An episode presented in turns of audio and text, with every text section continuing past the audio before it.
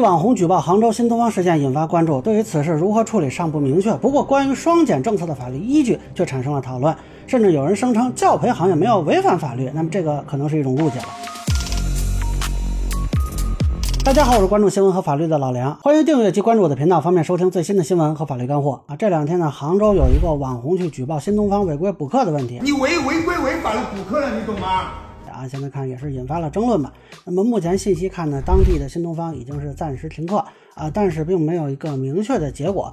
这个事情我本来想等有一个明确的执法的结论啊再聊聊的，但是我这两天看到有很多人在讨论说这个法律依据的问题啊，有的人说呢，哎，家长自己乐意补课啊，不应该算违法违规；有的人说呢，高中阶段啊是没有要求的。甚至呢，有一个网红律师说，教培行业做学科教育这件事不涉及法律法规，啊，这个说法可能就有点误解了。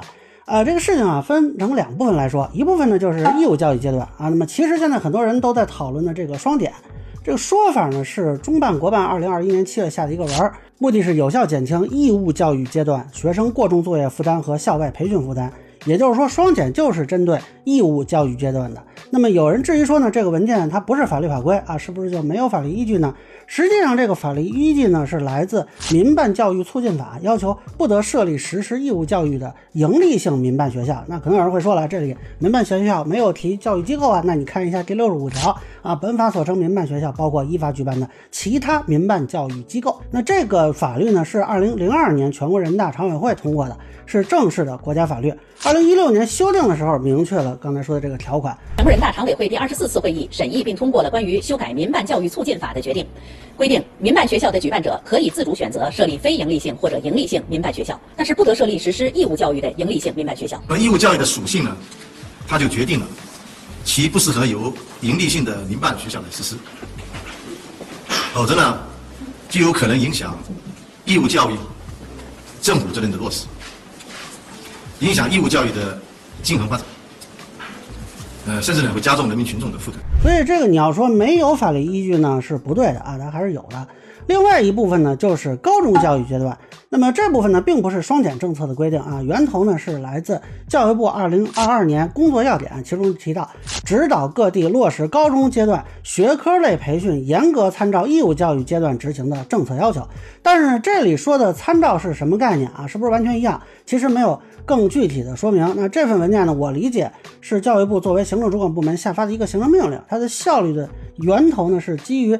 教育部的执法权，但是由于没有明确说是否禁止，所以也不好评价其效力，还是要看具体的做法是什么。那有趣的是呢，中新经纬的一篇采访提到，教育部基础教育司接线工作人员表示，高中主要是参照意见执行，如何参照需根据具体细节。双减的政策是针对义务教育阶段，高中只要是自愿，不是学校集中统一强制性的补课。从我个人理解，这个应该不属于违规。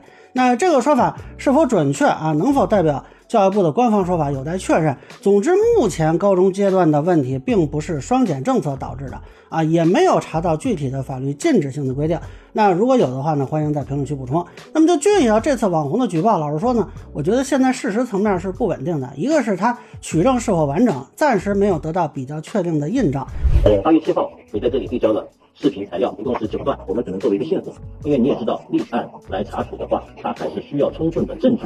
另外一方面呢，他对法律的理解是有问题的，他对双减政策和义务教育阶段的理解，我看不太明白。但至少他援引浙江当地的所谓红河文件啊，那是针对学校暑期补课的啊，不是民办机构培训的。二零二三年浙江省七月十一号发布的这个文件，校外违规补课归你们市场监督管理局管吗？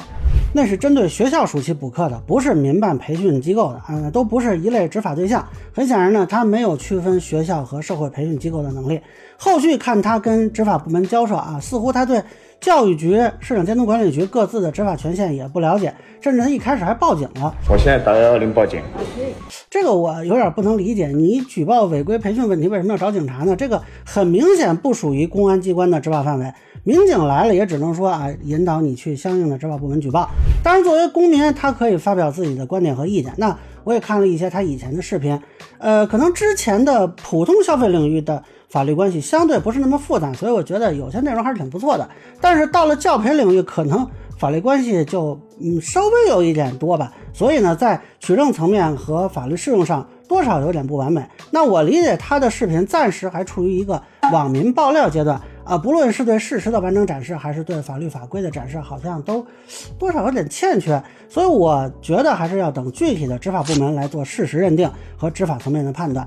那如果确实啊查实有违规培训的问题，应该还是严格执法的。但是最后到底是呃什么定向、多大范围存在，这个暂时是不知道的。那最后有很多人说啊，到底该不该去举报啊？这个也有争论。这事情让我想起曾经引发热议的格斗孤儿事件啊，那个后来还被翻拍成电影《八角笼中》。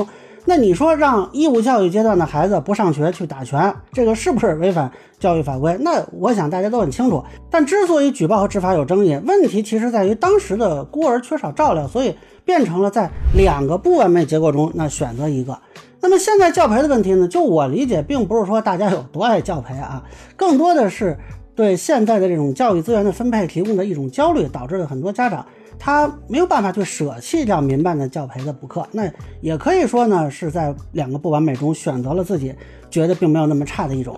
当然，我并不是教育专业领域的人啊，所以也不太好说应该怎么去解决。但是我注意到呢，其实双减政策里有一项是提升学校课后服务水平，满足学生多样化需求。那包括保证提升课后服务，做强做优免费线上学习服务，对学习有困难的学生进行补习辅导与答疑，为学有余力的学生拓展学习空间。那我理解中央提双减的时候，其实是考虑到广大家长、学生的诉求的，并不是说下了课了，哎，就完全不管了，对吧？它是有课后服务这一项的。所以呢，双减并不是只局限在减少什么，也在增加、增强什么上是有要求的，应该是有减有增。那么这些增的部分啊，到底落实的怎么样？我其实是很好奇的，是不是有可能通过增的部分来满足家长、学生不同的需求？或许教育主管部门啊，可以考虑在这方面也有所作为。那以上呢，就是我对网红举报新东方事件的一个分享，个人浅见难免疏漏，也欢迎不同意见小伙伴评论区在美国留言。如果您觉得说的还有点意思，您可以收藏播客老梁不郁闷，方便收听最新的节目。谢谢大家。